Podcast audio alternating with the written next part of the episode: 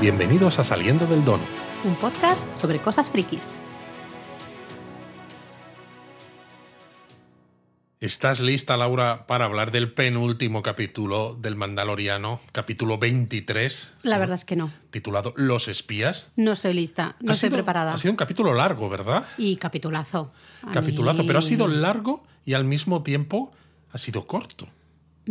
Quiero decir, se me ha Mm. Ya pasado. empiezas con tus riddles. Sí, se me, se me ha pasado muy se pasa rápido. muy rápido. Se pasa muy rápido, pero te deja wow. Y cuando acaba piensas, jolines, ¿no? ¿Cómo, ¿Cómo ha pasado tan rápido? Pero miras el reloj y te das cuenta de que has sí, estado sí, un rato no, no, ahí. es de esos capitulazos, yo creo que gran capítulo.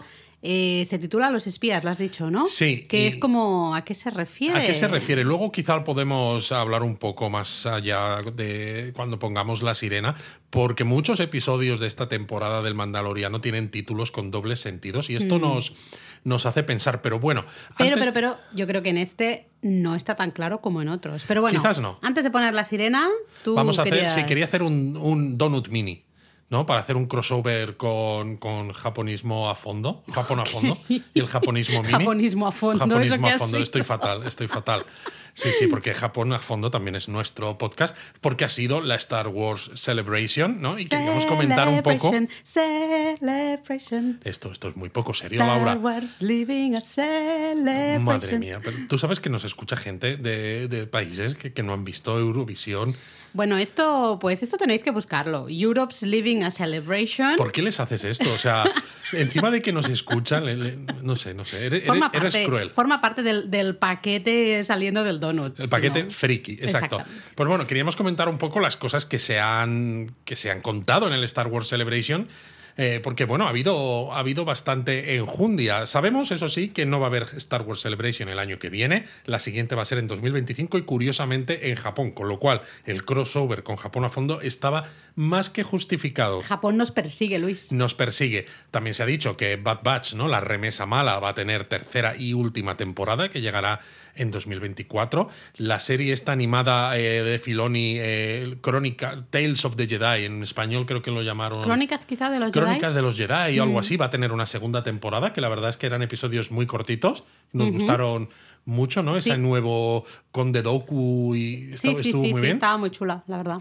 También va a haber eh, segunda temporada de Star Wars Visions, sabéis, esta serie que tiene historias autoconclusivas en un universo alternativo, ¿no? que, bueno, pues diferentes creadores que aportan su visión a, a lo que es Star Wars. Y es curioso porque va a haber uno de los episodios que va a tener, se va a llamar Sith, eh, que va a tener a Luis Tosar y Úrsula Corbero, eh, los españoles, como pues los protagonistas, ¿no? Ah, qué Los- bueno. Sus voces Muy bien. en este episodio.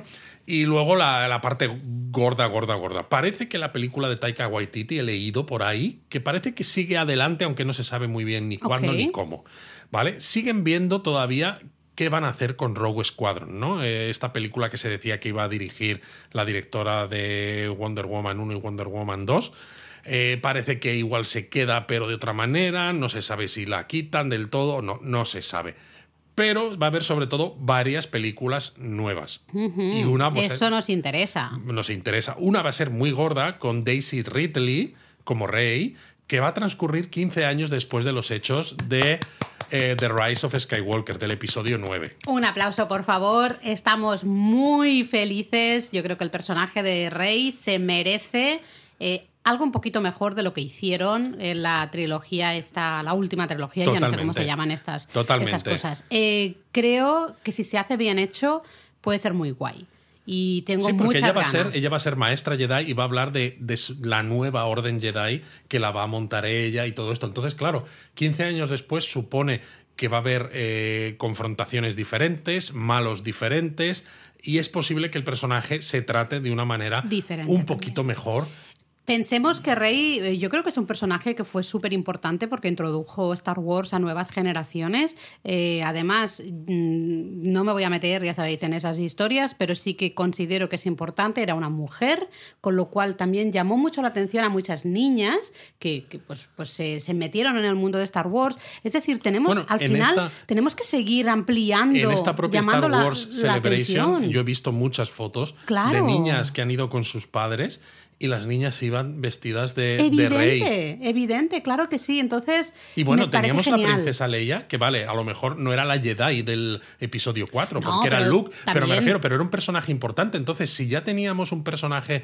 femenino fuerte en el episodio 4 en 1977, ¿por qué tanto problema? O sea, yo puedo entender el problema con la parte de guion o El con la guion, parte de historia, no de que guste, digas, el personaje eh, ha sido maltratado y podría dar mucho más de sí, que Sí. estoy de acuerdo. Y por eso digo, me hace mucha ilusión esta película, porque creo que el personaje, la actriz, por supuestísimo, pero la actriz como, ¿no? La persona que pone, que eh, pone eh, voz y pone cuerpo a ese personaje, es que se lo merecen. El personaje se merece una historia chula. Y espero que lo hagan bien y que dentro de aquí unos cuantos años digamos, wow, qué guay, ¿no? Qué guay esto, Bueno, que es que seguimos Star Wars teniendo tiene que hacer cosas un poco Claro que sí, así. claro que sí. Luego va a haber otra película a cargo de James Mangold, que fue el director de Logan. Lo digo para que los donuteros que a lo mejor no lo saben mucho pongan un poco en contexto. Que va a contar el comienzo de los Jedi. Es decir, muy al principio Ah, de los también puede tiempos. ser interesante. Mm. Exacto. Eh, luego va a haber una película dirigida por Filoni que va a poner final al Mandoverse. El friki padre, el, El padre de, mandoverso. los- de todos los frikis. El mandoverso, la verdad es que puede ser muy interesante. Porque además, claro, eh, las, hay varias series que transcurren al mismo tiempo. No solamente el Mandaloriano, sino la nueva serie de Ahsoka, que Boba llega Fett. este, este verano, en agosto de 2023, Boba Fett, etc. Entonces, eh, eh, esta película de Filoni va a cerrar un poco todos esos todos esos flecos que estas series dejarán tramas, ¿no? Un poco. abiertas y le, le dará un cierre, yo creo, esperemos, que es satisfactorio. A Esto en ver, cuanto- Filoni, mm, de momento todo lo que ha hecho lo está haciendo muy bien, ha sabido. Claro, pero esto es película de live action con actores reales, que es algo también un poco. Ahí voy, que vamos a ver si se pasa de frenada o consigue, digamos, controlar un poco su friquismo, por decirlo de alguna Exacto. manera, y conseguir un producto que funcione. Yo, in Filoni, De momento, I- exacto, I- confiamos. I believe. Luego se habló de Skeleton Crew, eh, una serie de coming of age, ¿no? De esto de, bueno, pues de llegada a la edad adulta y demás. Otra serie llamada El Acolito, de Acolyte, que va a tener eh, al que hacía de protagonista del juego del calamar, el coreano, y va a tener a un maestro Jedi que va a ser un Buki, que está interpretado ¿no? por el mismo chico este finlandés tan altísimo, que es el que actualmente se pone dentro del traje de Chewbacca. Eh, entonces, y que también va a transcurrir en el momento de la Alta República, que ahora hablamos un poco de esto. Y de momento, también estuvo en la Star Wars Celebration Iwan McGregor, parece ser, ¿no? Y Kathleen Kennedy habló de temas, que no va a haber más Obi-Wan Kenobi, en principio, parece ser que la historia que querían contar eh, pues está contada, ¿no? Y tal como acaba, enlaza con el episodio 4, con lo cual no parece que al menos por ese lado pueda haber una segunda temporada y de momento parece que, bueno, pues igual no va a haber. Sniff, sniff, sniff. Nos enseñaron el teaser de Ahsoka, la serie que llega, como decíamos, este verano. Aunque allí enseñaron un teaser extendido con algunas cuantas escenas más, que no es el que está online. Los muy cabritos. Cabritos. Pero tiene muy buena pinta, aunque eso sí, recomendamos ver Rebels.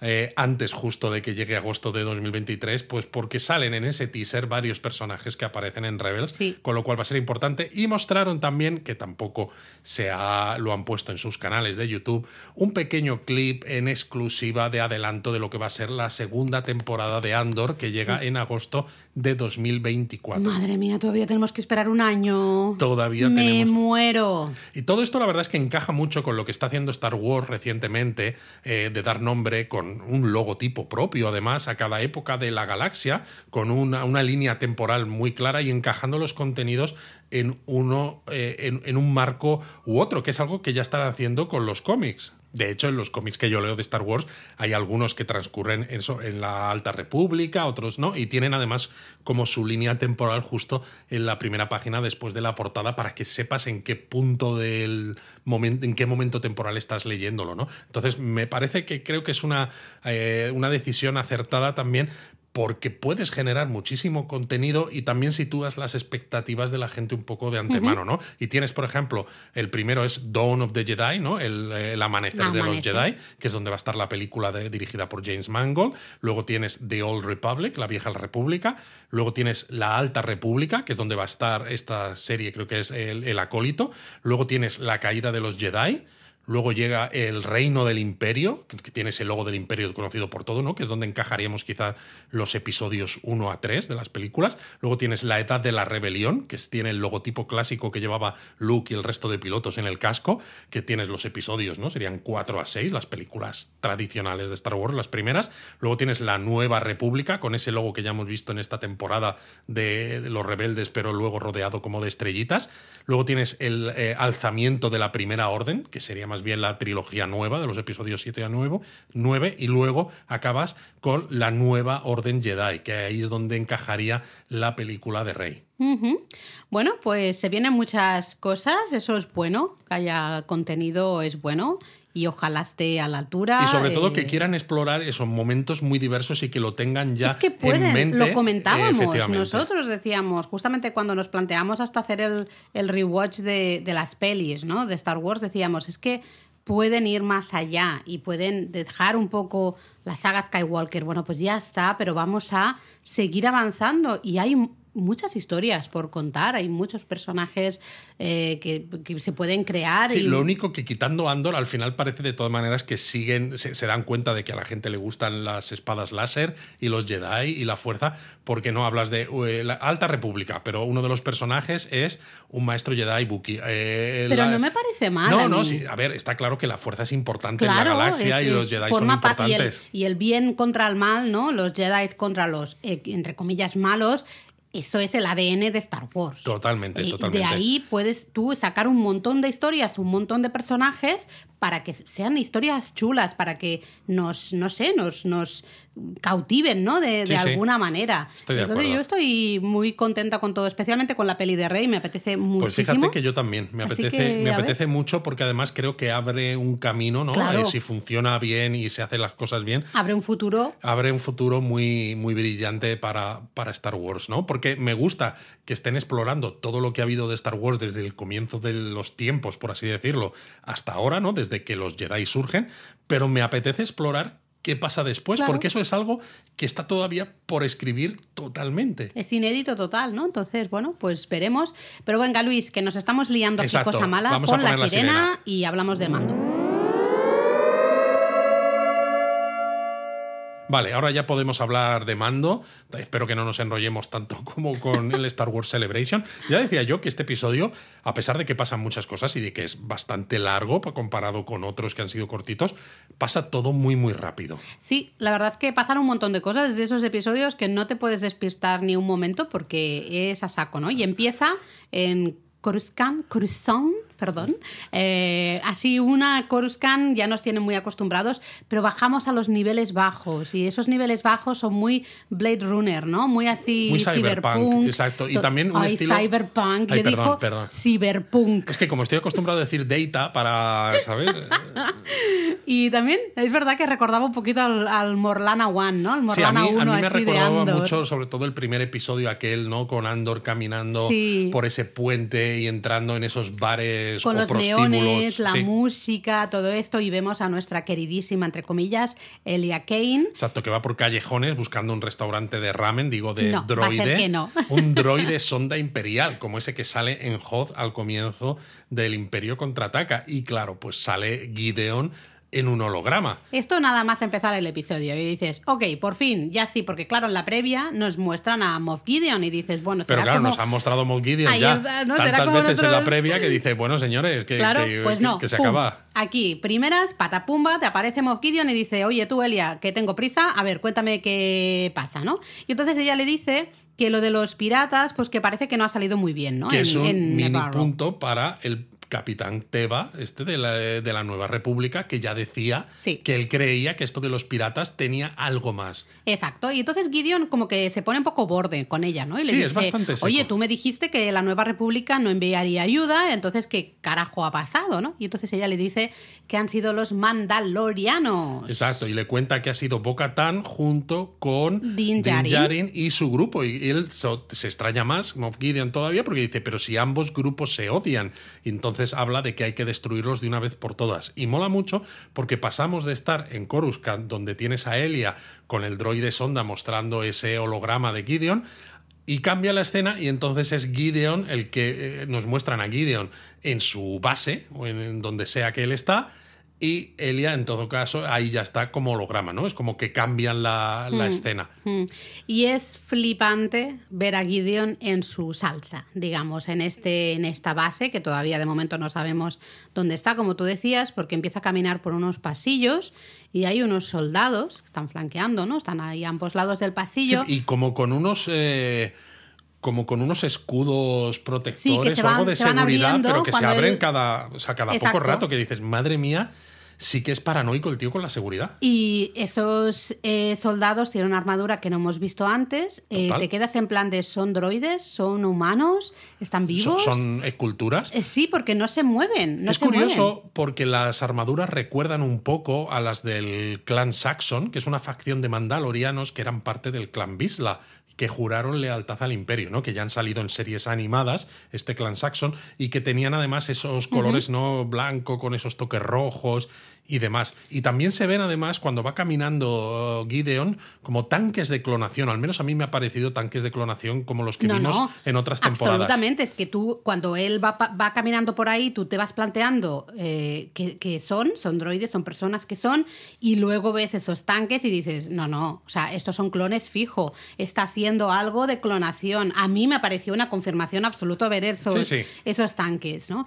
Y llega una como sala de reuniones donde están, pues, las, los hologramas, ¿no? De diferentes señores de estos de la guerra, Exacto. los señores imperiales. El llamado Consejo Sombra, Eso que es, es. un poco como el Consejo de Seguridad Mundial en el MCU, ¿no? Donde se reúnen todos por holograma. Pero versión imperial, ¿eh? Versión imperial. Y me gusta porque hay también hay mujeres, que eso está guay, gracias. Exacto, las mujeres también mujeres. puede ser una- unas capullas. Por supuestísimo, vamos. O por supuestísimo. Y es curioso porque hay uno de ellos, que luego sabremos quién es, pero que en este momento todavía no, que habla de que precisamente en este momento ellos no quieren atraer la atención de la nueva república. No quieren, porque no quieren que la nueva república se dé cuenta de que están más organizados de lo que parece. Quieren Sí. que se piensen que son eso, pequeños pequeñas bolsas, burbujas de apoyo No imperial, llamar la atención. pero un Mm. poco dispersas, eh, inconexas, etcétera. Y tiene mucho sentido Y eso, tiene ¿eh? mucho sentido, porque yo creo que es la manera grande. justamente de, de conseguir eh, cargarte luego a esa nueva república. Exacto, ¿no? cuando ya sea demasiado tarde para actuar, Totalmente, ¿no? totalmente. Y es curioso porque se vuelve a hablar del, gla- del gran almirante Thrawn, Mm. ¿no? Eh, de hecho, Gideon se dirige a un capital imperial y a mí a este que decía, ¿no? De que no queremos atraer atención y me, me encanta porque le llama Capitán Peleon. Y a mí me ha flipado porque los que leímos en su día las novelas de Timothy Zahn, eh, que empezaba por Heredero del Imperio, en el que Sí. se introducía este personaje de Thrawn, pues también eh, aprendimos del personaje del Capitán Peleon, que era el capitán del destructor imperial en el que iba el gran almirante. Entonces es otra vez otro personaje de, de lo que hoy es Legends, ¿no? ese universo extendido que se recoge de esos libros Y lo se metes en el pone canon, ¿eh? en el canon. Entonces me encanta, pero muchísimo. A mí me gusta mucho eh, Gideon, Moff Gideon, en, en esta reunión porque tiene un punto de chulería espectacular. ¿no?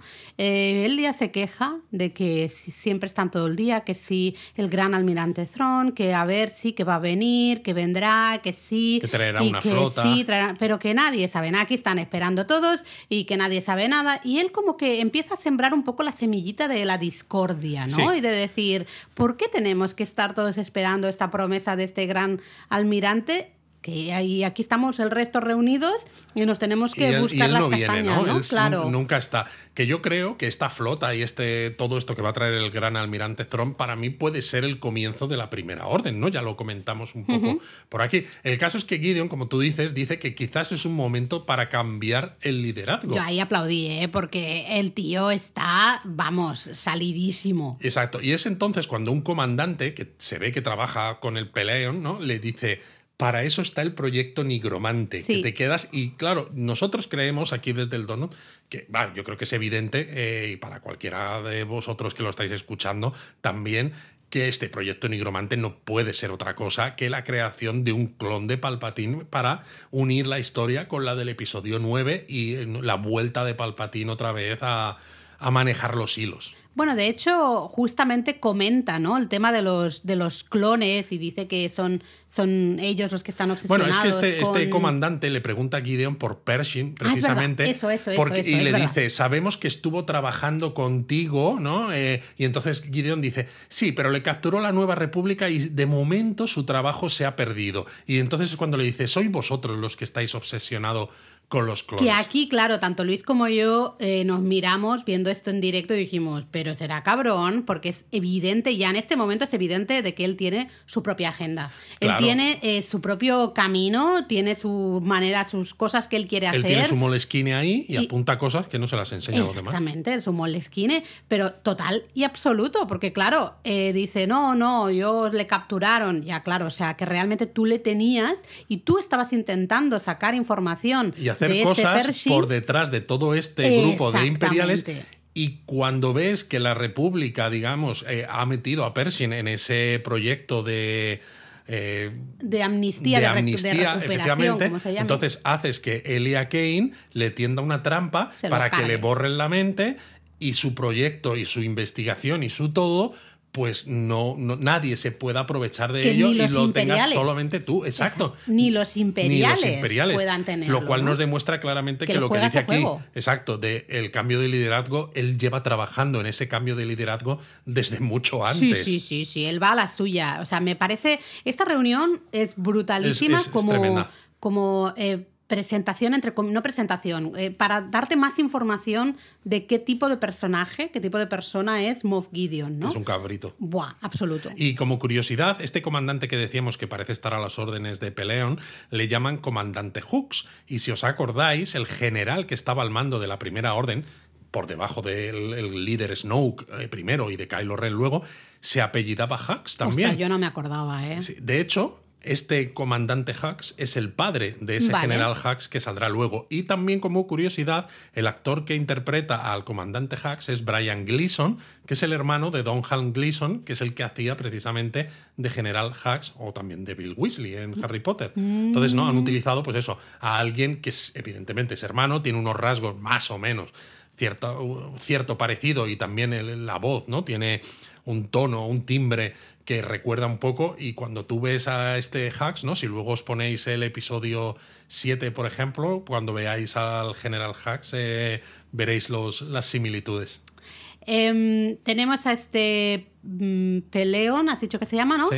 Eh, Peleón y a Hax, que van un poquito, ¿no? También ellos un poquito chulescos y le dicen a Gideon, bueno, tú has pedido tres guar- guardias, ¿no? Pretorianos y has pedido eh, también algunas naves. Sí, porque él dice que quieren naves para complementar sus interceptores. Sí, claro. Y Gideon ahí lo, lo usa muy bien, ¿no? Porque dice, se queja él de que el resto, y aquí, eh, digamos Mete que- al resto, sí. Sí, sí. Es en plan de vosotros dos, ¿ah? refiriéndose a Peleón y a Hux, tenéis un montón de recursos. Estáis aquí perfecto y nosotros, el resto, estamos a verlas venir. Y Por Exacto. eso os he pedido estos, eh, eh, no sé, más naves o los guardias estos y tal, ¿no? Entonces les habla justamente de que los mandalorianos son una amenaza nuevamente y ahí como que se acojonan todos porque Exacto. dicen, uy, una mandalore eh, fuerte puede ser un problema para la, eh, el imperio, ¿no?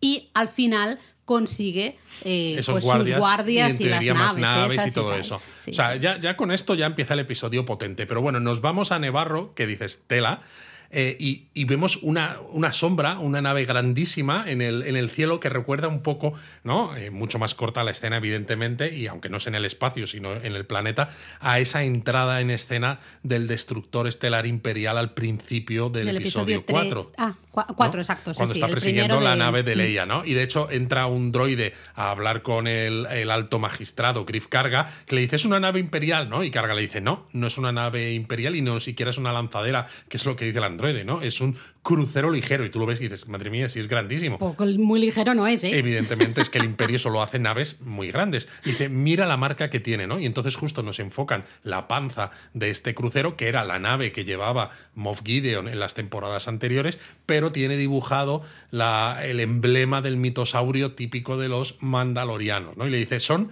corsarios mandalorianos, que no piratas, que si no se nos cabrea el Sturmhond de sombra y hueso. Madre mía, tú tus crossovers, Exacto. Luis. ¿eh? Porque no son piratas, Laura, son corsarios. Bueno, a mí me ha encantado que está ahí pilotando nuestra Boca Tan y está Grogucito eh, justo ahí sentadito, no con mando, sino con Mami Bocatan. Bueno, Muy bien, Grogu. Por un parte, es claro, aquí tenemos a Mom Katan, que la llaman algunos en, en inglés, pero a Grogu lo que le gusta son las naves y es ver. O sea, bueno, es claro. ver el camino. Quien Es- esté pilotando, él se va para allá. Exacto, él quiere ver hacia dónde van, él no quiere estar ahí en un lateral mirando pantallas y cosas. Eh, sí que Bocatán comenta justamente que, uy, a ver qué pasa, ¿no? Porque claro, llegan, van a llegar esta nueva facción, ¿no? Este nuevo grupo de mandalorianos y, y se masca la tensión. Y cuando llegan se masca la tensión, evidentemente. Se forman ahí los dos grupos, los que llegan se quitan el Sí. casco enseguida en plan de... bueno, Totalmente. Y la cosa se, se calma un poco cuando llega la armera, ¿no? Y dice, vamos a hacer un, Una fiesta. una fiesta, ¿no? Les vamos a invitar a cenar y dices, vale. Pero entonces sale Bo, que vuelve, sigue tomando el mando, se ve que le gusta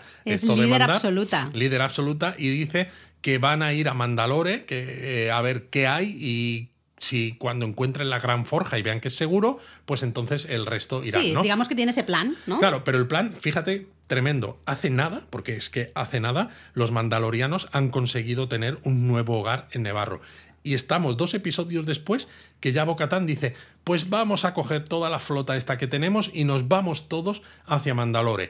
La- el grueso de la flota y de los mandalorianos se va a quedar en órbita, bajamos al planeta un grupo pequeño, encontramos la gran forja, vemos en qué estado está el planeta y entonces ya bajan los demás. Es decir, que se, va- se han quedado en, en Nevarro nada. Bueno, pero es un indicativo de lo que realmente, de lo mandalorianos que son, ¿no? Sí, sí, lo que les importa es claro, recuperar queremos Mandalore. estar en Mandalor, ¿no? Esto de Nevarro, muy bien, muchas gracias, pero ahora que sabemos que el planeta, pues, bueno, podemos vivir en él, más o menos, Más o menos. eh, pues eh, queremos ir, ¿no? Entonces, bueno, pide voluntarios de ambas tribus. de ambas tribus, lo deja claro, y Dean, evidentemente, nuestro mando es el primerísimo. Sí, porque hay un rato un silencio incómodo al principio que nadie, todo el mundo mira para otro lado, ¿no? Es como, pues no, Eh, no. Pero no, Dean dice cuenta con mi espada y, Y Grogu, Grogu. dice y con mi hacha, ¿no? Básicamente, ahí los dos. Y luego pues se suma la, chiqui- la chica esa que... Exacto, Cosca Reeves, Que estaba, no, yo los nombres ni idea, la chica esa chunga que estaba Mandaloriana, con es ella. otra de los Night Owls, de los... Claro, la que estaba con, con Sí. Bocatán la temporada anterior y luego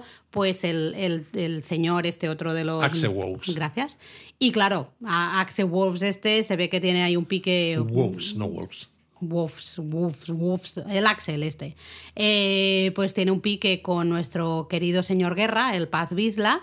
Y pues Paz Vizla entonces también, él también dice, pues yo también. Y ya se van animando unos cuantos hasta finalmente la armera, que ya a mí me, esto me ha sorprendido yo mucho. también iré.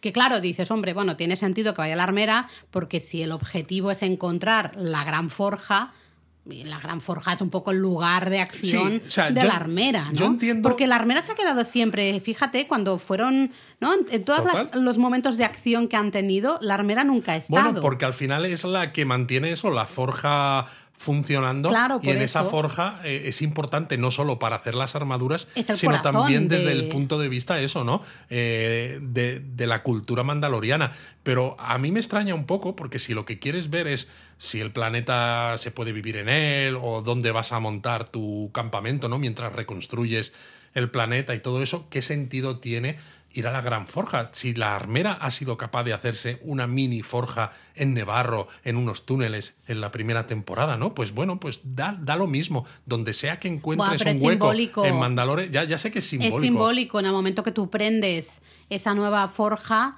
eh, estás retomando Mandalore eso sí, y estás sí. ya, digamos, has comenzado la mudanza, por No, decirlo de eh, alguna sí, manera, está claro, ¿no? está claro que si te vas a Mandalore y no, y no inicias, Claro. no, no, no No está reinicias la ahí. forja, no es un mandaloriano de verdad no consideraría que ha vuelto a Mandalore. Entonces, bueno, claro. tenemos este momento así tenso y luego hay un momento bastante divertido, ¿no? Que estamos en la oficina ahí del magistrado y entra el robot este, el IG-11. Sí, al que, ponía voz el Taika Waititi. Exacto, que le ves como caminando raro, ¿no? Y ya luego vemos a uno de esos bichillos que decían Ipoke Ipoken. Sí, los Anselan. Los Anselan, que lo está como pilotando, ¿no? Y tiene Exacto. unos botones y demás para decir sí o no. Y Exacto. nos- Y- Básicamente eso nos explica que le han quitado todas las... la- que le han dejado solo como con funciones móviles, ¿no? Que no- Efectivamente, para, para que sea una especie de vehículo. Bueno, ¿dónde estaba? Que justo han llamado, Laura. Es que tu cumple está a punto de llegar, Es que ¿no? es mi Y- cumple. Perdón, perdón. No sé qué estaba, estábamos hablando Bueno, que del. sí, que el del IG-11 este es eh, un vehículo para Grogu, Exacto. que de hecho le llaman IG-12. Y Mando está dudoso de no va a caber. No, y le dudoso dice, no, dice que no quiere. Y le, dice, Man- y le dice Griff Carga, tú déjamelo a mí. Y es hecho, de hecho Griff Carga el que agarra a Grogu, ¿no? Así con cariño, y lo pone dentro. Y Mando sigue diciendo que no, que no, yo creo que no, mejor es. Y, pero hay un momento súper chulo cuando se baja el Anselan de, del IG-12 y se cruza con Grogu y le mira con cara de desaprobación y le dice. Bad Baby. Bad baby, no squeezy. No squeezy. Niño malo, no estrujar. Bad Baby, no squeezy. Y vamos, Grogu se mete dentro del IG-11, bueno, ya 12. Y, Y dice, y habla por primera vez. Claro, porque eh, Mando dice, Grogu es demasiado pequeño para estar ahí dentro. Y de golpe se oye, no. Y, y es Grogu tocando el botón del que No, me no, encanta. no, no, no. Y es en plan, eh, el, el magistrado dice, oye, mm, creo que te está dejando claro que le gusta y que... Y que puede. Y entonces dice, sí. Sí.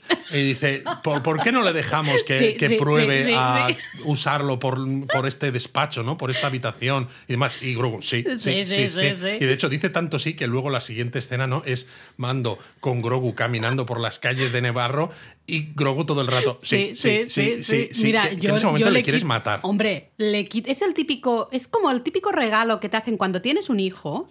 Esto, los Como que lo de Eric, ¿te hijos. acuerdas la cámara de fotos? Esa cámara de fotos. Que tenía musiquitas y que estaba todo el rato, no se cansaba nunca. Es eso, los que tengáis hijos estaréis de acuerdo. Es el típico regalo que le hacen a tu hijo, que a tu hijo le encanta y a ti te va a volver loco hasta la saciedad. Pues tal cual, yo me vi ahí súper identificada con Mando, ¿no? Muy divertido ahí en el mercado, porque claro, Grogu. Va pues, agarrando cosas. Claro, están, está en un. está descubriendo. Pues además lo ve todo muy arriba, claro. Claro, entonces empieza a comer cosas y mando que tienes que pagar para eso. pum, De hecho, ¿no? coge hasta dinero. un mailorun, ¿no? Un de estos melones que sale en uno de los episodios de la primera temporada de Rebels. Sí, sí, sí. Eh, bueno, muy. Esa parte, eh, la verdad es que es súper divertida. ¿eh? Sí. El caso es que, bueno, luego se van para Mandalore, ¿no? Eh, evidentemente, toda la flota, la vemos que se quedan en órbita y el caza de Bo-Katan es el que va hacia el planeta, que, que va con unos cuantos mandalorianos, con ese, ese destacamento, digamos, para ver dónde está esa gran forja y ver las condiciones del planeta. Me encanta cuando bajan esos mandalorianos. Me encanta ver a esos mandalorianos como que les sueltan.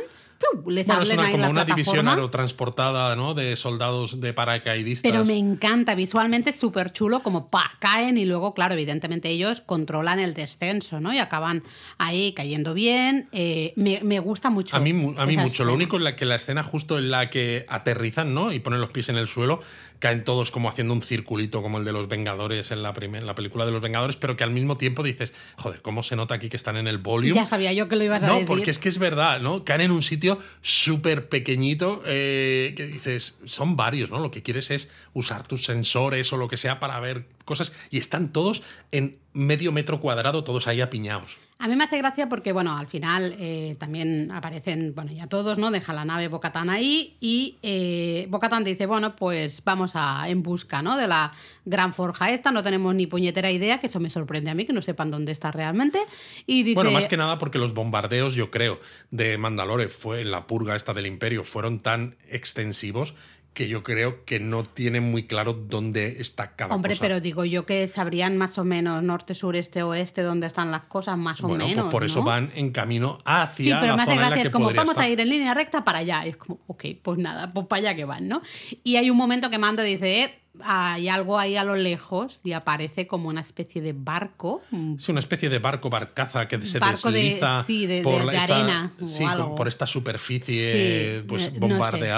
De Mandalor, ¿no? Y a lo lejos unos tíos en el barco les preguntan que si tienen comida. Y entonces Bocatán dice que sí, que tienen comida. Y dice, vemos que tenéis los símbolos de los Night Owls, ¿no? Los búhos nocturnos. Dice, por un casual la voz no será la de Lady Bocatán Chris. Y ella dice, sí, sí lo es. Y entonces salen tres mandalorianos de ese barco usando jetpacks, aterrizan justo donde ellos y la saludan como a su líder.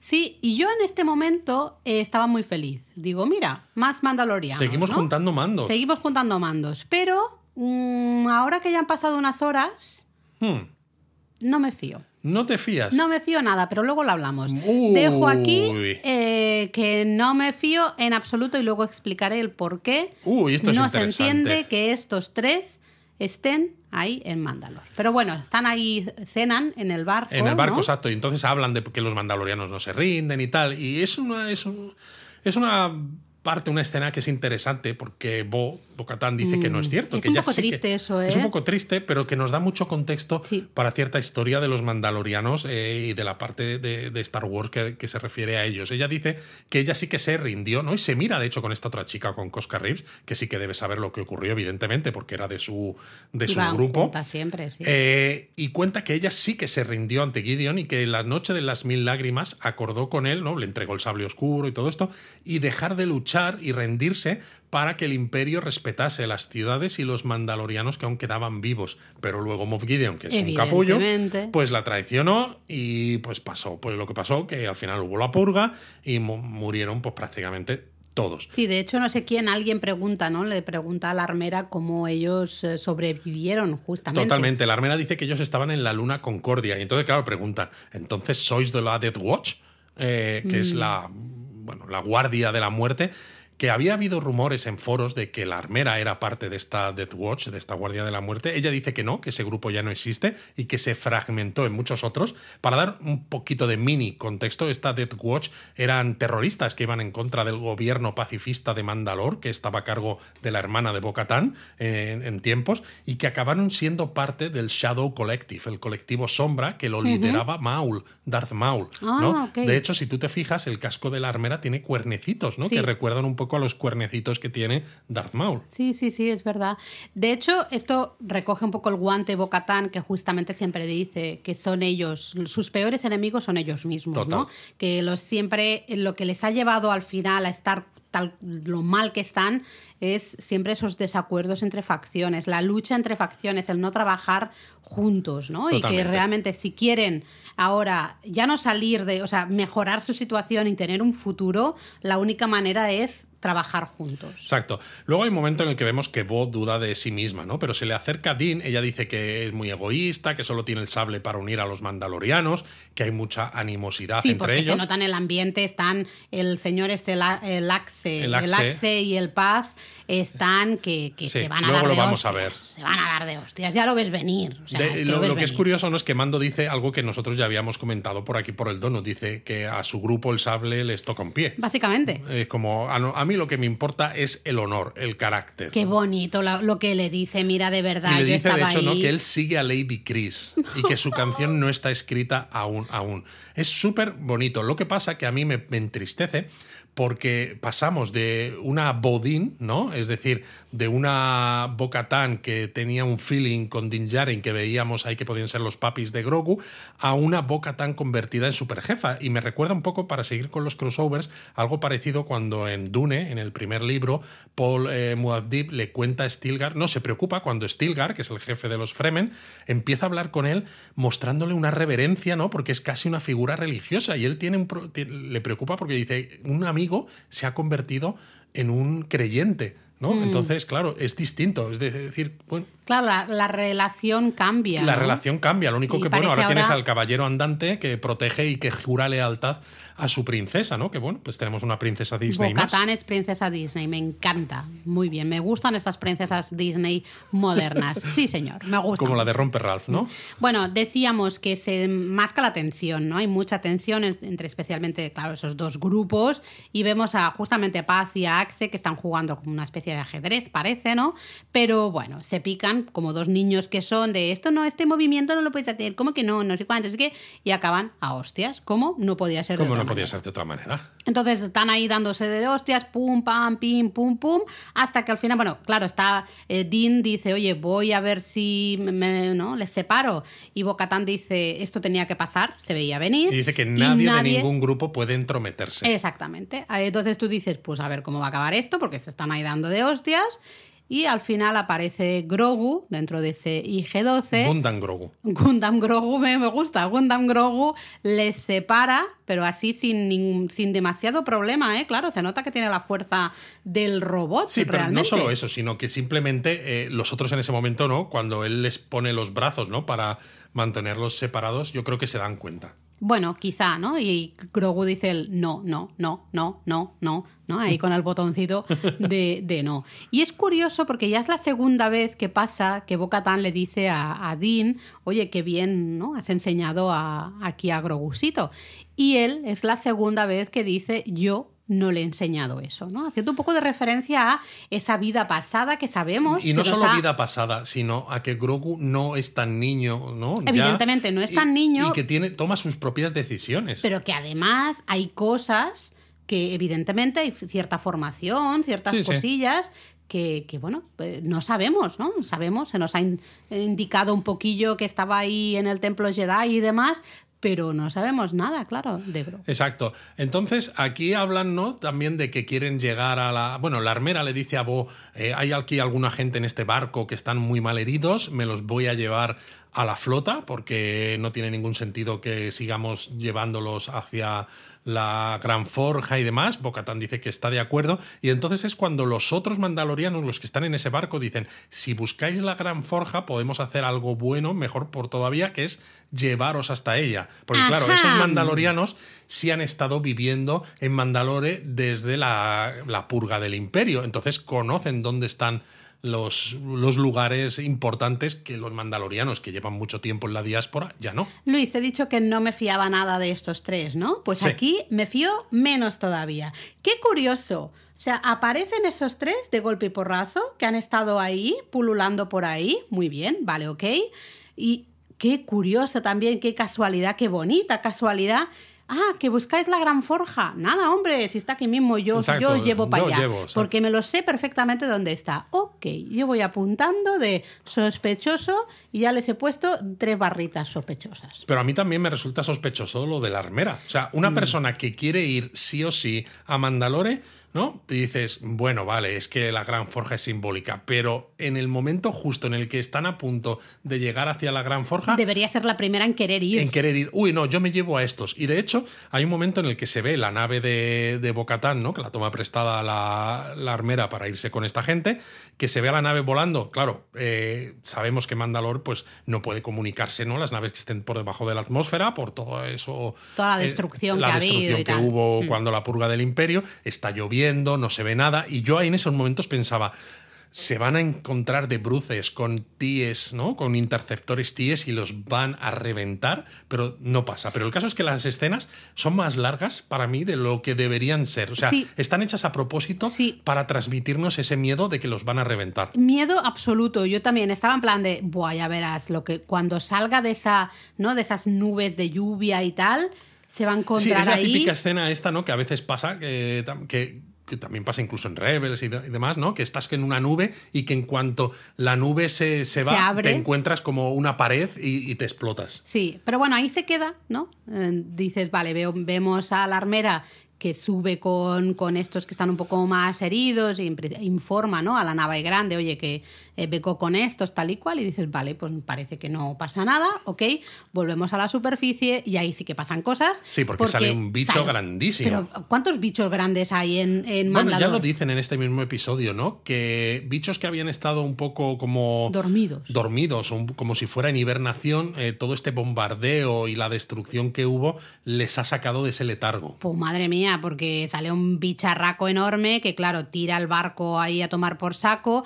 Muy bonito ver a Paz y a Axe, que mira que se han, claro, dado de hostias hace un minuto, pero agarran cada uno del brazo a, a Gundam Grogu, ¿no? Y eh, lo ponen a salvo. Es bonito, sí, ¿no? Porque, porque además se miran, ¿no? Porque Sí, uno sí, en plan de lo agarra de un brazo y el otro lo mira Pum. y es como tú también agarras del otro, vamos a poner a salvo a, a este Foundling. Total, se meten justo por debajo porque ya están muy cerca de donde se supone que, Que es está. la entrada. eh, exacto, todo el tema este de la forja y tal y cual. Y llegan, está todo medio destruido, pero llegan al espacio donde estaba y donde se encuentran partes de esa gran forja, ¿no? Y de golpe cuando dices, mira, parece que todo les va bien, han llegado aquí a la forja. Sí, aunque está hecho unos zorros, ¿no? Sí, el propio menos- Axe Wobbs, ¿no? Que está ahí dice, aquí vivíamos nosotros, esta era la cuna de nuestra civilización. Que eso es muy interesante también, porque el Axe, claro, él dijo, eh, explica al resto, a los mandalorianos pro casco, ¿no? Digamos, eh, les explica, claro, nosotros vivíamos aquí, esto era el corazón de la civilización. Los otros se creen muy mandalorianos, se sienten muy mandalorianos, todo el rollo del casco, todo lo quites, bla, bla, bla, pero en cambio Pero estaban no en conocen, concordia, claro, claro. no conocen nada de eso, ¿no? Entonces, ahí también se miran los dos en plan de, y hasta Axel dice, yo estaba aquí cuando pasó, ¿no? Toda esta destrucción. Hay también una, una especie de, hostia, De entendimiento, sí, quizás, ¿no? También sois, manda- te- sois otro tipo de mandalorianos, os quitáis el casco, pero sois tan mandalorianos Exacto. como puedo ser yo. ¿no? Y entonces es flipamos, porque Din Djarin dice, se escuchan jet- jetpacks, y yo pienso, oh, qué bien, vamos a ver más mandalorianos, vamos a seguir juntando mandalorianos, qué bonito, pero llega Bocatán y dice, no son mandalorianos. Eso no son mandalorianos. Y vemos justamente esos soldados que veíamos al comienzo con Moff Gideon, que decíamos, ¿quién son? ¿Qué son? Y resulta pues que son soldados imperiales que, que vuelan también. Soldados imperiales que vuelan y como alguien dice cuando les están disparando, llevan armadura de Beskar. Que dices, Me cago en la leche. what the fuck. Y ahora ya Eh, sabemos quiénes extrajeron a Gideon de la lanzadera. Claro, no porque- fueron los eh, corsarios mandalorianos que pensábamos que podían, Que haber, podían sido, haber sido. sino sus propios soldados que nadie más sabe que existen, yo creo. El resto de los imperiales tampoco. Está clarísimo que no. Si tenemos en cuenta esa reunión del comienzo del episodio en que vemos aquí que, que se nos plantea claramente que Gideon va, él tiene su objetivo y tiene su estrategia y tiene su agenda clarísimamente y no la va a compartir con otra gente. Total. Esto forma parte justamente de esa estrategia. ¿no? Es curioso también porque este mandaloriano, el Axe Wolves, eh, uno de los de Night Owls, dice que hay que avisar a la flota de esto, que es todo como una trampa, eh, pero no parece haber manera. Y Paz Bisla ve que hay una abertura en la parte su- superior de la caverna y dice. Yo te cubro, eh, tú vete, y entonces vemos a Axe Wolves ¿no? encendiendo su jetpack, consiguiendo escapar, pero ya no se le vuelve a ver Que más. eso yo no lo en entendí muy bien, porque si esos jetpacks hemos visto en episodios, a no ser que el de Axe este sea un mega jetpack, No lo es. Eh, ¿a dónde va a ir? Es que es eso, ¿Al porque espacio? No, no tiene capacidad, no tiene combustible suficiente para llegar hasta el espacio y no creo que tenga capacidad ni siquiera para ponerse en órbita. Y las naves, la única que había era la guantelete de, de Bocatán, Que es la que se la ha llevado la armera. Entonces, A mí esta no me parte queda claro. yo no lo entiendo. Yo lo único que dije es, bueno, pues será que el agujero, claro, es demasiado pequeño para el pobre eh, Paz, que claro, señor Sí, pero es que no vale con que se escape uno solo, porque además, incluso aunque estés en la superficie, no hay manera de comunicarte. Era una broma, Luis. Vale, Era una broma. ok. Lo que pasa El caso no, es que- no me has dejado. No, perdón. no, no, no, sí está bien. Yo es que, No claro, me lo estoy tomando no muy en serio.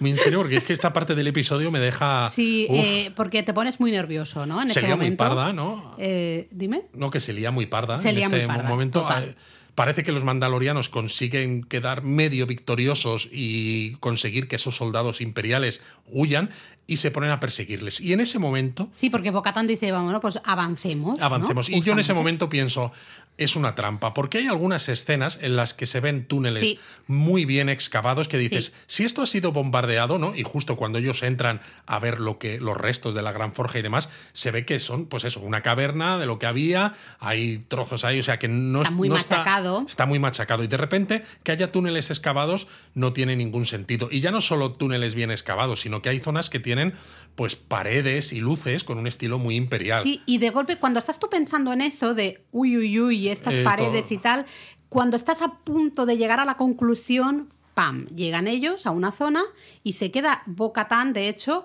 es la primera que dice. ¿Qué es, e- dónde, ¿Qué es esto? Porque hay unos hangares con interceptores estos TIE, ¿no? con Bombarderos, bombarderos TIE. TIE, con más soldados de estos eh, de imperiales con Beskar y Jetpack que aterrizan, Y ahí que claramente ha justo sido en una ese trampa. segundo dices, mierda, es una trampa y encima lo que hacen es separar a Mando del resto de los mandos, de Sí, los separan a mandalorianos, Mand- a como con Din unas Djarin. compuertas, ¿no? Sí, a Din Djarin y a otros tres mandalorianos, creo, Hmm. del resto, ¿no? A los otros se los cargan y aparece entonces, y bueno, y los soldados estos imperiales nuevos que hemos visto consiguen reducir a Din Djarin. Exacto, que dices, van a por él, quieren algo específico de Din Djarin. Quizás sí. Y entonces aparece un tipo con una armadura negra, con también jetpack y con un casco que también recuerda de la armera porque tiene cuernecitos y la voz es la de Gideon. A ver, Gideon, eh, apropiación cultural indebida. Señor, ¿qué Exacto. está haciendo usted vestido de una especie de Vestido mandaloriano? Exacto. Hombre. Y se quita el casco y vemos que efectivamente es Gideon. Dice, he creado al eh, Death Trooper, ¿no? Al soldado de la muerte perfecto. Y A que ver. encima es el, mejor que puede haber porque me lleva a mí dentro. Eh, eh, en chulería no le gana a nadie. Nadie, nadie. O sea, es- lo de este señor es brutal. Y, y hay una cosa, Laura, que no sé si tú lo piensas, porque menciona que ha usado como lo mejor de los clonadores, de los Jedi, de los mandalorianos, y hace sospechar que hay algo más que Beskar en las armaduras, ¿no? Que esos soldados puedan ser clones, Para tal mí, como absolutamente. decíamos al Entre lo que hemos visto de la escena al principio, que yo estaba dudando, ¿no? Que te- además lo dije en directo cuando lo estábamos viendo, de no se mueven, ¿qué son, no? Luego ves esos tanques y, y yo dije, ¡buah! Son clones, clarísimamente. Aquí es que esa frase que dice Gideon no pasa desapercibida. No, no pasa. Él dice, he juntado lo mejor de lo que había. Y dice tres cosas, Sí, ¿no? pero, eh, Cloners, Jedi y Mandalorian. Mandalorians. Pero de los Mandalorianos sabemos que saca El el, Beskar. Beskar. De, de, los, de los clones. De los eh, clonadores saca la posibilidad de hacer estos clones. Pero claro, de los Jedi, ¿qué? Bueno, es que yo creo que por eso quiere a Grogu. Y creo que todavía eh, los poderes Jedi no los tiene, pero están en su roadmap, ¿no? Están en su, en su ¿Tú planificación. no crees que cuando tuvieron a Grogu capturado Yo creo que antes no lo de que le rescatara eh, Din Djarin otra vez y los mandalorianos en aquel episodio de la primera temporada, ¿no crees que a lo mejor sí que le sacaron Yo creo que no lo alguna consiguió. muestra? Y creo que por eso sigue persiguiendo a Grogu y sigue buscando a Grogu. Porque eh, no lo sé, no lo sé. Y a mí yo me pregunto, tú dices, de los mandalorianos ha sacado el Beskar, vale, pero ¿cómo lo ha manipulado? ¿Tiene algún mandaloriano trabajando para él? Bueno. ¿Tiene una fragua en la que lo está haciendo? ¿Es tan puro como el de los mandalorianos? Quiero decir que a lo mejor, dices, sus armaduras son mandalorianas, ¿no? Con Beskar, pero a lo mejor no tienen tanta resistencia como la de los mandalorianos de verdad. Yo creo que va a ser esto, eh, porque si no, tal como está y tal, tal como se nos pinta en este más, momento, claro, tú dices. Yo además cuando acabó el episodio dije, esto no se puede ganar, o sea, veo es desesperanza absoluta. Entonces la única esperanza que veo es justamente que ese Beskar sea más una aleación, ¿no? Algo un poco menos. Menos trabajado, sí, ¿no? Quizás. Menos bueno, menos fuerte que el Beskar de los mandalorianos puros, ¿no?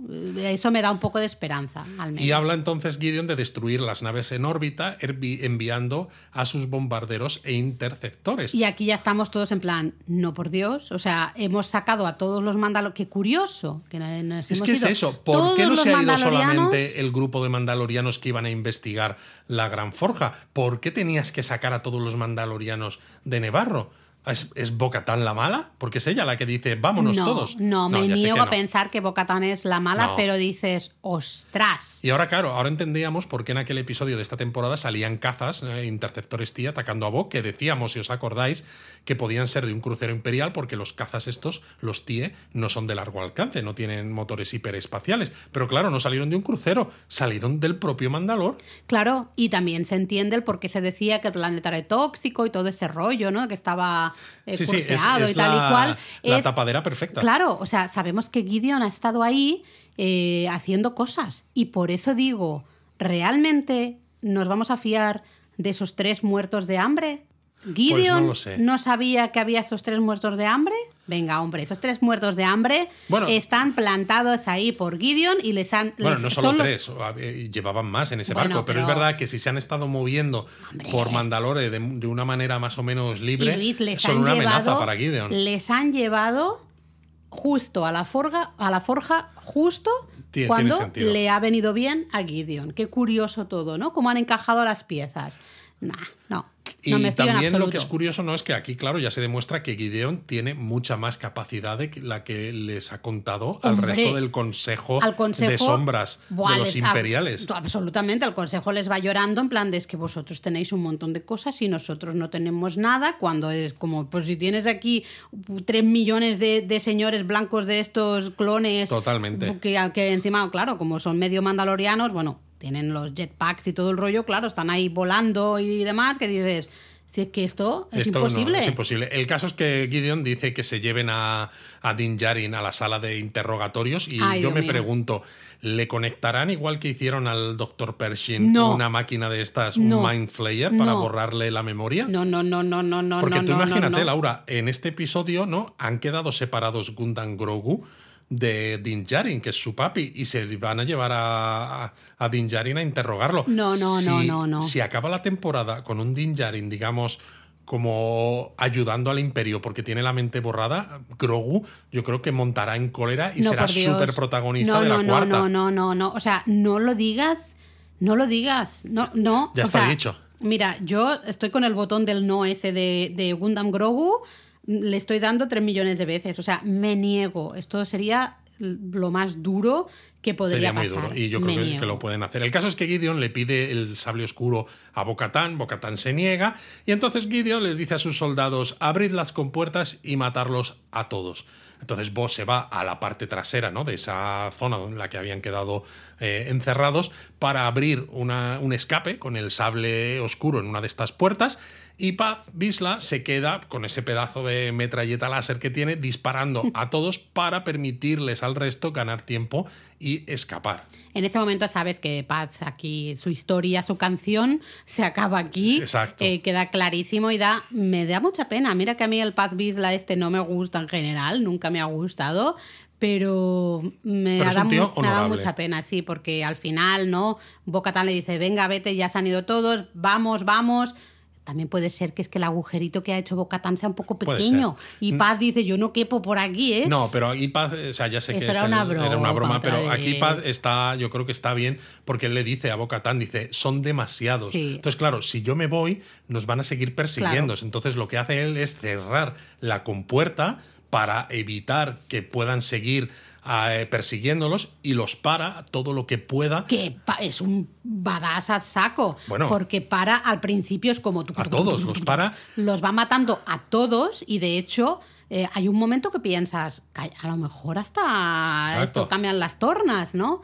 Pero. Mm, Sí, porque llega un momento que la ametralladora láser no puede más, se sobrecalienta, la tiene que tirar, entonces con lo bruto que es y el pedazo de armadura que tiene, pues consigue cargarse al resto Es a base bestia. de golpes, alguno hasta lo tira, ¿no? Por lo como por el precipicio Sí. de esa base que ha construido Gideon ahí en las entrañas de Mandalore y piensas, "Oye, por lo que tú dices, Laura, pues igual sale bien." Y de repente vemos a los tres guardias pretorianos que Gideon había pedido, que si os acordáis son justo los guardias que tiene el gran líder Snoke en el episodio 8. Eso es, esos Star Wars. rojitos, para los que los, los nombres eh, no se os queden como a mí, por ejemplo, pues los guardias esos rojos. El caso es que el de- emperador, si os acordáis del el retorno del Jedi, ya tenía estos guardias rojos, Mm. que se llamaban así, ¿no? Guardias reales. Pero le cambiaron el nombre a guardias pretorianos eh, para la trilogía nueva. Las armaduras eran un poco diferentes y además llevaban unas armas capaces, veíamos entonces, ¿no? Cuando están Kylo Ren y. Y Rey luchando Sí. contra estos guardias pretorianos eh, que protegen a Snoke, que son capaces de parar los sables de luz. Y no es lo único que son capaces de hacer, porque aquí vemos justamente que, que con esos, ah, esas armas son capaces de penetrar el Beskar, justamente. Y ahí dices, mierda, pues no. Porque le atacan los tres a Paz Bisla y Paz Bisla es muy badass. Aguanta bastante, ¿eh? Aguanta que son tres contra uno. Es que es eso, es muy injusto. Son tres contra uno y le acaban apuñalando por varios Buah, sitios a la ya- vez. Primero, como aquí en el estómago, ¿no? Que ya le deja al otro un poco, un poco mal. Y luego, como que se lo clavan en el, en el cuello Mm. y le dejan, pues, totalmente tirado en el suelo, muerto, y se acaba el capítulo. Y te deja eso, o sea, porque te han hecho odiar a Paz. Luego te han hecho que te guste. Han hecho que lo sientas honorable, ¿no? Que, y que digas, venga, vamos a recuperar Mandalor, todo. Y de repente se lo cargan. Y yo, pues, cuando estaba pensando en esto, digo, estamos viendo también eh, Star Trek, como hagan esto mismo con Shaw, me da algo. Eh, no, no, no, no hablemos de estas cosas porque no queremos muertes, No muertes queremos de muertes. gente bonita. Bueno, gilipollas, pero da igual. Bonita. que nos gustan. Eh, pero al menos es una muerte, la de paz, eh, que se siente mucho, ¿no? Sí. Al menos es, es de esos personajes que muere y muere ahí, ostras, como con honor, Con honor, dignamente. ¿no? De lo ha dado todo, es súper badass, lo ha dado todo y tiene unos minutitos, ¿no? De solo es, es- él eh, siendo súper badass. Bueno, pues al menos es una muerte muy digna, muy. muy Bueno, al final el episodio mm, eh, nos deja con el culo torcido, eh, dicho así. eh, total, porque claro, dices, ostras, todo ha ido mal. Todo ha ido mal. Y pues es, pero pasa muy rápido, a pesar de que pasan muchas cosas, ya lo decíamos. Pero volvamos al título, Luis, Exacto. porque claro. ¿A quién hace referencia este título de los espías? Sobre todo sabiendo que en esta temporada los títulos siempre han tenido como muchas lecturas. Puede ser a los imperiales del eh, grupo este de amnistía que no están del todo amnistiados, ¿no? Que no se sienten del todo nuevos republicanos como Elia Kane, pero claro, Bueno, solo sale El- ella. Elia Kane, una de los espías puede ser. O sea, para mí ella es sí, una ella de las que hace pero- referencia pero a ese claro, título. se habla de varios. Exactamente, el título es en plural, así que necesitamos otro o espía o otros espías Exacto. más. Y aquí es se abren las mil teorías diferentes. Exacto. Cada uno yo creo que vamos a tener una teoría Exacto. diferente. Puede ser el Axe Wows este, porque se va en el momento apropiado para Sí. supuestamente avisar a la flota, ¿no? Y ya hemos dicho, es ¿con qué nave? ¿Por ¿Cómo va, qué a llegar al, ¿Cómo va a llegar al espacio con el jetpack? No tiene combustible suficiente ni nada. O sea, no puede ser, ¿no? Además, Entonces- él lo sabe que la armera no está ahí, que la armera se ha llevado a los, eh, a los malheridos estos, ¿no? Los Claro, que no están tienen pachuchos. ninguna manera de contactar con la flota. Entonces aquí hay algo raro. Es Podría muy ser. Raro. Que se marche el Axe es hiper raro y lo hacen a propósito para que te plantees Exacto. por qué se marcha. Pueden ser los tres que tú dices. Para mí los tres esos yo cada vez los veo menos claro, porque de nuevo, o sea, tenemos a Moff Gideon que ha estado en ese planeta haciendo cosas. Totalmente. Montando legos, ¿no? Ha estado haciendo cosas, eh, con lo cual estoy, o sea, convencidísima de que Moff Gideon sabría si hay gente en ese planeta. Exacto. Y que haya gente le supone un riesgo de que se enteren de lo que le está haciendo, a no ser que trabajen para él. Claro, y, y lo que digo, que curioso que justo les llevan a la forja justo cuando Gideon está esperando, ¿no? Totalmente. Es como el timing perfecto. Entonces yo de esos tres, bueno, les digo de esos tres porque son como la imagen de los tres con los jetpacks que sale, ¿no? No me fío en absoluto. Pero es que luego, pues hay otras teorías que no es la primera vez que salen y que en este episodio eh, tienen mucha más fuerza, aunque bueno, sabemos que con estas series a los creadores les gusta mucho dar ciertas pistas que no sean del todo Jugar, correctas. jugar, jugar. Porque podría ser la armera, por ejemplo. La verdad es que al principio cuando dices la armera dices, no, no puede ser la armera, pero cuando empiezas a... Claro, dices, tiene un casco con cuernos como el de Esto ¿no? ya dices, mm, ok. La enfocan mucho en momentos en los que no parece que sea tan relevante. Sí. ¿Que puede ser solo para despistar? Claro, pero... De hecho, eh, cuando se marcha del planeta, yo lo comenté también, dije, ¿por qué están dedicando tantos segundos a mostrarnos que se marcha con la gente esta que está pachucha y se los lleva a la nave grande que está ahí en el espacio esperando, ¿no? Me parecía como que sobraba esa parte, porque era como... eh, si no va a pasar nada, y, y hasta el momento que dice, ¿no? Oye, os traigo a esta gente, voy a entrar, tal y cual como que no, no entendía el por qué eh, se nos estaba enseñando tanto a la armera en ese momento. Y eso me Totalmente. parece y se va, y sospechoso. se va además en el momento justo. Se va en el puto momento justo, perdón, en el momento justo, encima cuando están a punto de irse a la forja, Que es lo que que es- se supone que es su sitio. hombre, o sea, ella... Es muy sus. Eh, eh, de, "Uy, no, que vais a la forja. Uy, mira, yo me voy a llevar a los que están malitos, me los llevo para arriba. ¿eh? Ya si eso vendré mañana. He leído yo una teoría también, ¿no? De alguien eh, que, es, que es judío, ¿no? Que decía que podría ser, ¿no? Que como la historia de los mandalorianos recoge mucho la diáspora judía, ¿no? En el Antiguo Testamento se habla de que los judíos entonces mandaban espías, que es la traducción del hebreo, ¿no? Es decir, no los espías como los entendemos en la actualidad, sino que los mandaban al antiguo Israel para ver si podrían vivir allí, si amenazas o no, como avanzadilla, que es justo lo, lo que, que han parece hecho que estos hacen mandalorianos. estos mandalorianos, ¿no? Eh, Sí. teniendo en cuenta ¿no? que John Favreau, eh, por parte de madres de ascendencia judía y demás, bueno, pues podría también estar refiriéndose Podría a ser. ciertas cosas, aunque yo creo que es eso, que hay 27 millones de, y de de maneras de pensar. que hayan puesto ese título y lo que dije, creo que lo dije en el donut anterior ya, eh, me parece fantástico lo que están haciendo con los títulos esta temporada. Total, Porque poner pensar. títulos es de las cosas más complicadas que hay y me encanta estos títulos, de verdad, eh, fantástico. Exacto. Claramente vamos a tener una batalla espacial, yo creo, grande en el último capítulo, ¿no? Con las naves de los mandalorianos que están en órbita y esos cazas de Gideon que han salido de la base, que todavía no han llegado a la no, órbita. no te preocupes, porque estará el, el Axe este con su jetpack ahí esperando. Exacto. Y, que esto y es una batalla, Laura, Los que va a nos- disparar a todos a y todos, adiós. que nos la spoileó Lego. ¿Ah, sí? Sí, porque enseñaron un set del Mandaloriano en el que se titulaba, un set pequeñito, que había un caza interceptor TIE y una nave mandaloriana. Y Madre ponía mía. batalla no sé qué. Y dices, no se ha visto esto todavía, está claro Te que... spoilean el, el último. O sea, señores de Lego, eh, spoile. eh, Me parece heavy. Bueno, les ha pasado siempre, porque claro, necesitan cierta información para hacer algunos sets antes, ¿no? De ciertos ya, momentos. pero pues no sé, no lo vendas todavía, te esperas. Ya sé que, claro, Claro, avaricia, tiene- avaricia. Pero... No, pero tienes que no solo venderlo, sino tienes que enseñarlo para las tiendas para que puedan decir, vale, tráeme estos sets, los quiero Pues comprar y tal. no, es un set nuevo de Mandaloriano. No es eh, la primera vez que pasa, ¿eh? Con Hombre, cosas de Marvel también un han de salido sets que han spoileado ciertas cosillas. Bueno, ¿tú crees que va a salir el gran almirante Throne en el último episodio? ¿O- a ver, hemos no? visto al gran almirante Thrawn en el teaser de Ahsoka y se le ha visto un poco mejor en el teaser extendido eh, por las imágenes que hemos visto. Yo pensaba que Gideon y Thrawn estarían juntos.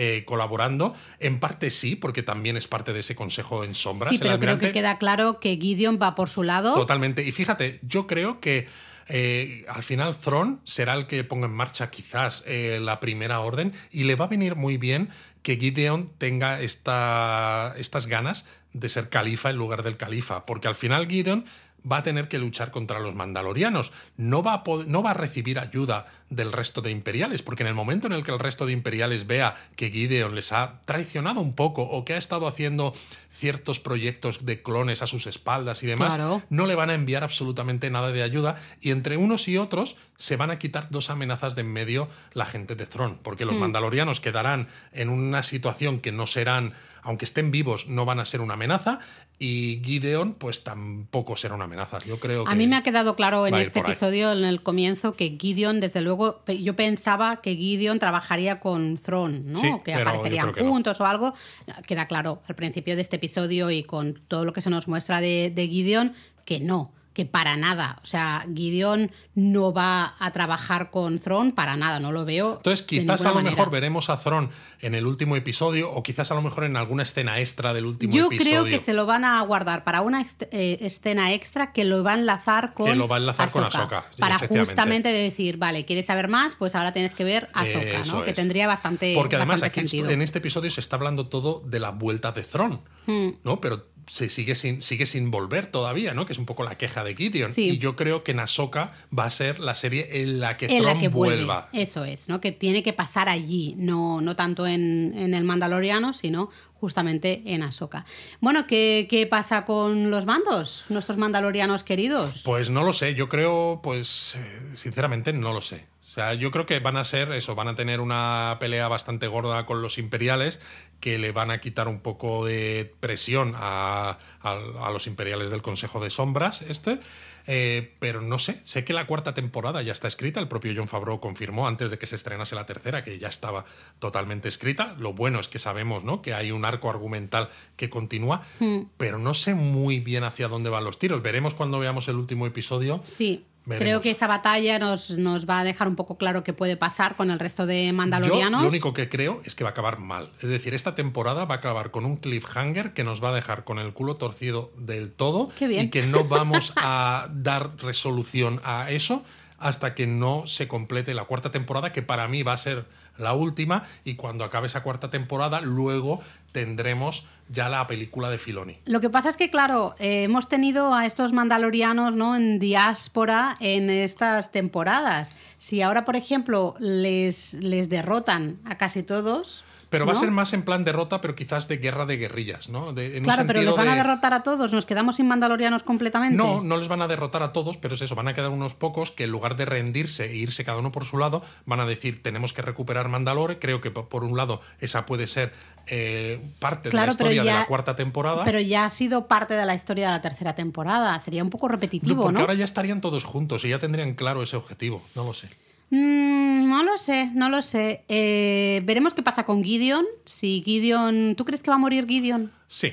Yo también creo que va a morir Gideon. No en esta temporada. Ah, no, yo No. creo que, pues yo pensaba que, No. que quizá moriría en el próximo No, episodio. Yo creo que se lo cargarán en la cuarta temporada. Ah, bueno, mejor, porque a mí Gideon me gusta mucho. Y sé que tú Sí. me dijiste que en algunos foros como que no había, que no gustaba, ¿no? No El gustaba porque personaje. decían, "Oh, es que es un señor mayor y le pones una armadura eh, para que parezca amenazante, pero no es amenazante ni nada. Es como, ¿queréis dejar de ser idiotas? Con perdón. O sea, ¿queréis disfrutar un poco No de Star entiendo, Wars pues y a un mí- señor con una presencia, un vozarrón y que utiliza, pues eso, tecnología y demás, pues para aumentarse a sí mismo, en Pero cierto si modo. es que además cuando habla, yo me hago caca. Claro. Porque habla y con esa chulería, pero ese eh, da miedo Da ese miedo. señor. La verdad es que sí, a mí Gideon también me, es un personaje que me gusta mucho y esta temporada lo hemos tenido poquito con eso de que estaba preso y que lo iban a llevar al juicio y demás y creo que nos mereceríamos tener un poquito más de Gideon, ¿no? Ma-